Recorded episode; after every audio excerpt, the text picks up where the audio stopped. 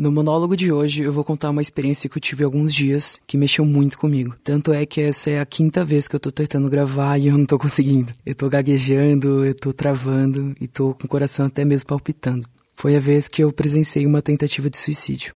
Eu não vou falar lugar específico, eu não vou falar nomes, para não comprometer a pessoa que fez isso, nem familiares e nem ninguém que estava presente. Eu estava numa estação de trem, estava mexendo no celular, como um dia normal. E aí eu ouvi uma mulher gritando muito, muito alto. E aí eu olho pro sentido do trem que eu tava esperando, ele tava parado. Eu falei, que estranho, o que aconteceu? Do nada eu vejo um cara no trilho. E eu fiquei congelado na hora, porque eu não sabia o que estava acontecendo, nem sabia que era uma tentativa de suicídio. E do nada, o outro trem, do outro sentido, tava vindo. Só que ele tava parando, sei lá, 5 km por hora. E nisso, o cara olhou pro trem e foi bater de ombro, de frente com o trem. E isso foi bem na minha frente. Então eu, eu vi o cara sendo engolido. Tava muito devagar o trem, tava quase que parando, engolindo ele, ele passando debaixo daquela proteção que tem do trem. Eu fiquei totalmente sem reação. Eu não soube o que falar, o que fazer. Eu só observei. Pelo bem ou pelo mal, depois que parou tudo, ele ainda tava se mexendo. Ele não acertou nenhum, nenhuma parte tão vital. Eu não sei como que ele tá agora.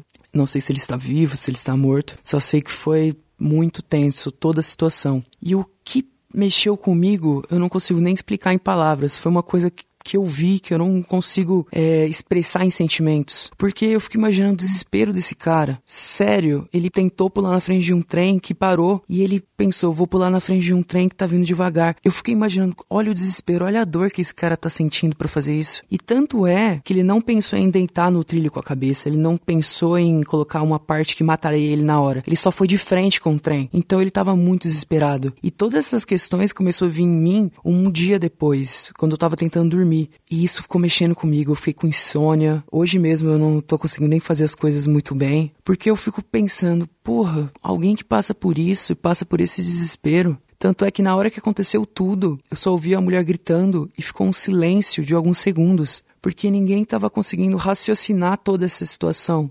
Isso mexeu muito comigo. Eu fiquei pensando na dor do cara para ele fazer isso. Esse é um monólogo muito mais de desabafo, que eu tô muito tenso com a situação, tá mexendo muito comigo, e eu realmente não sei o que fazer com isso. Eu fico pensando, se eu tivesse ajudado ele, se eu tivesse um raciocínio rápido, se eu tivesse visto ele pulando na plataforma, porque eu não segurei ele, porque eu não fiz alguma coisa. Então, é muito complicado. Eu não consigo ter uma resposta para isso. Eu acho que só com o tempo eu vou conseguir uma resposta. Mas para mim foi uma situação muito tensa e eu fico imaginando o sofrimento dele. Só queria dizer isso como um desabafo de situação e também para todo mundo pensar um pouco mais antes de julgar o seu amigo que tem depressão, ou julgar alguém que até mesmo se matou, ou tentou se matar. Não é brincadeira, não é que a pessoa quer se aparecer. Às vezes é a única escapatória que ela enxerga.